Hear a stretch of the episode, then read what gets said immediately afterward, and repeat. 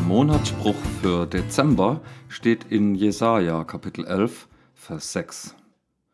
Dort heißt es: Der Wolf findet Schutz beim Lamm, der Panther liegt beim Böcklein, Kalb und Löwe weiden zusammen, ein kleiner Junge leitet sie. Das ist ein Abschnitt aus der Apokalypse von Jesaja. Apokalypse ist ja äh, eigentlich etwas, wo die Welt äh, zusammenbricht, untergeht ähm, und alles äh, ein böses Ende nimmt. Hier ist das mal eine schöne Perspektive auf diese sogenannten letzten Dinge. Theologisch nennt man das Eschatologie. Das ist das, worum es hier geht. Alles hat einmal ein Ende. Und der äh, Kontext spricht auch schon davon, es sind äh, schreckliche äh, Zeichen der Zeit, die der Prophet hier ähm, deutet und etwas anderes eben verheißt. Ja? Von Gerechtigkeit und guten Weisungen ist ähm, hier die Rede. Und dann kommt eben diese wunderbare Vision, wie alles einmal sein wird. Wir hoffen also mit Jesaja zusammen auf eine sichere und gerechte Zukunft. Ähm, das hängt ein bisschen dann von einem sogenannten Messias ab, also einer, der äh, das durchsetzen wird, ein von Gott äh, mit Geist gesegneter Mensch. Und auf den äh, warten wir geduldig und, und glauben einfach nur bis dahin. Oder handeln wir auch? Das wäre jetzt mal die Frage, weil dieser Messias, der handelt gewaltig. Und wenn alle einfach nur da hocken und warten und hoffen, dann wird ja nicht viel gehandelt. Das alles hat meiner Meinung nach mit der Frage zu tun, wie weit weg die Zukunft eigentlich ist. Ja, wie lange müssen wir auf das, was kommt, warten? Und wenn wir das lesen, was der Prophet Jesaja hier sieht, dann muss ich schon sagen, wow, das ist ewig weit weg. So absurd ist diese Utopie, ja, dass die Raubtiere mit den jungen Haustieren und Menschlein äh, einfach so zusammen spielen gehen. Wow, das ist weit, weit weg von jeder Realität. Ich betrachte deswegen ganz gerne das, was hier äh, beschrieben ist, einmal näher. Und dann sehe ich vor allem natürlich die Gegensätze, die hier genannt sind. Da sind nämlich wilde und zahme Tiere, also die mit den Reißzähnen und die ja im Gegensatz dazu fast zahnlosen ähm, Kreaturen, die miteinander Umgang haben. Das sind also die gefährlichen und die harmlosen. Ja, also die, die, die äh, Mächtigen und die Machtlosen. Die werden hier zusammengebracht und die haben eigentlich eine gute Zeit miteinander in dieser Vision. Gegensätze, die bestehen, aber äh, trotzdem irgendwie zusammen sein können. Und es geht auch um was, es passiert was, ähm, es wird hier was getan, nämlich ähm, es wird Schutz gesucht und er wird auch gefunden. Man kann in Ruhe sein. Ja, Ruhe, Ruhe sein, ruhen, das ist auch irgendwie eine Tätigkeit und das wollen die auch die Protagonisten hier, die wollen Ruhe haben, auf jeder Seite der Gegensätze. Und was sie tun, ist gemeinsam sich ernähren. Ja, sie sind zusammen und essen, verspannt zusammen. Ja. Die stillen ihren Hunger und das tun sie gemeinsam. Und dann ist da noch plötzlich aus dem Nichts sozusagen ein kleiner Junge und der leitet sie, der führt sie, er weidet sie. Trotz des Friedens der da herrscht zwischen den einstigen Gegnern, brauchen sie trotzdem Leitung. Das, das finde ich spannend. Ähm, meine erste Assoziation war, äh, da ist so ein kleiner Dompteur unterwegs.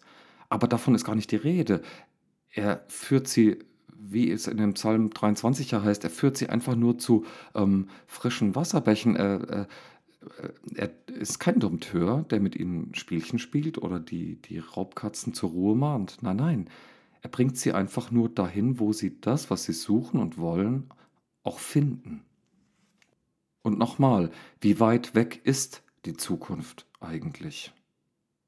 Also, was diese reale Umsetzung betrifft, äh, dieser ganzen Sachen, dann nach wie vor ewig weit weg.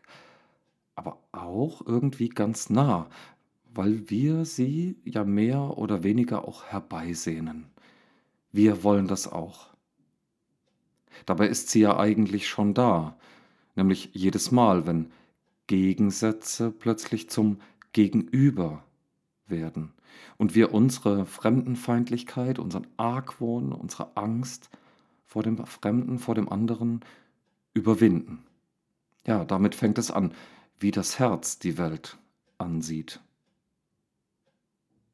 Und auch dann ist sie schon da, wenn wir einsehen, dass wir nichts, aber auch gar nichts tun können, um das Letzte, dieses allerletzte, egal ob das schön oder schrecklich ist, wenn wir merken, dass wir nichts dazu beitragen können, es herzustellen, den eigenen Schutz erschaffen, ja, sondern Schutz bieten zum Beispiel.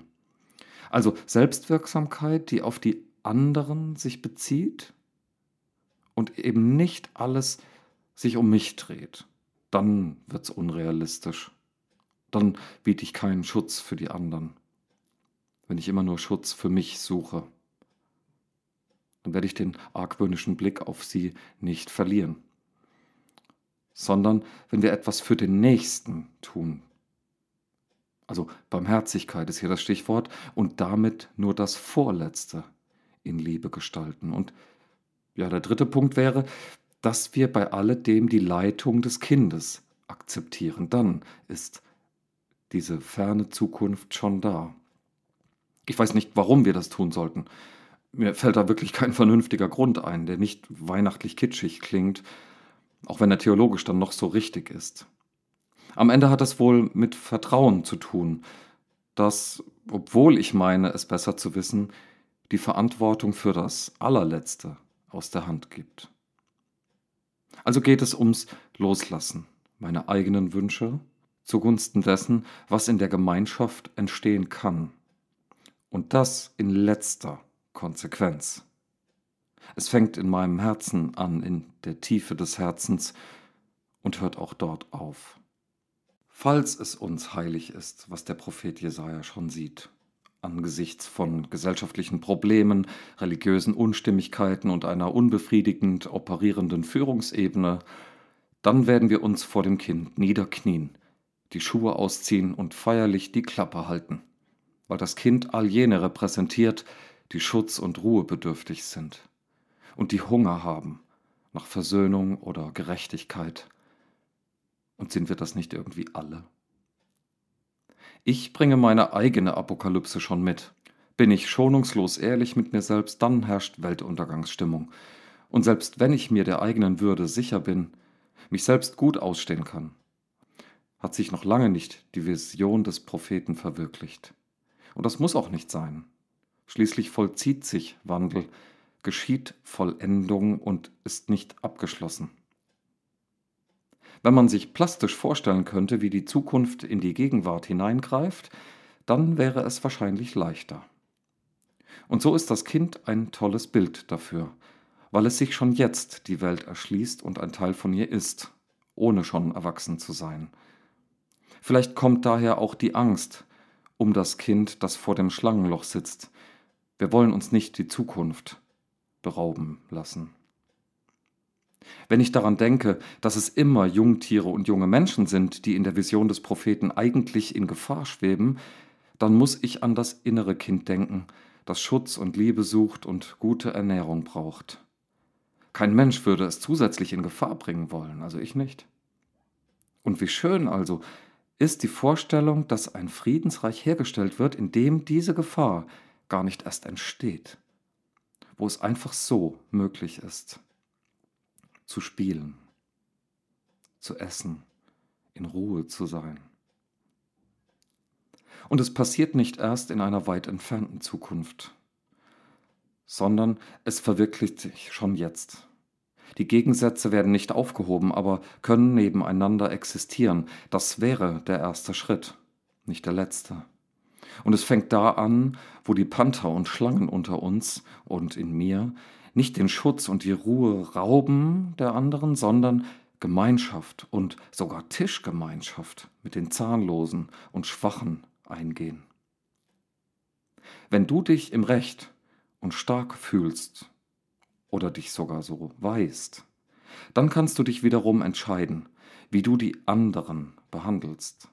Von oben herab, mit starker Hand, auf Abstand. Und das ist okay, weil es ja normal ist aber es wirkt der kommenden Zukunft irgendwie entgegen, wie sie der Prophet Jesaja gesehen hat. die für die Gegenwart etwas anderes vorsieht. Liebende Gemeinschaft, die nicht den Fokus auf Gegensätze legt, sondern das Verbindende sieht. Ein Leben in Sicherheit und Frieden. Jede und jeder kann etwas dazu beitragen, ja. Es fängt nämlich im eigenen Herzen an. Möge Gott uns segnen mit einem kühlenden Geist der Ergebenheit, der den kühlen Geist der Erhabenheit in seine Schranken weist. Und das Kind der Gegenwart Gottes leite uns in seine gesegnete Zeit. In diesem Sinne wünsche ich uns allen, dir und mir, einen gesegneten Advent.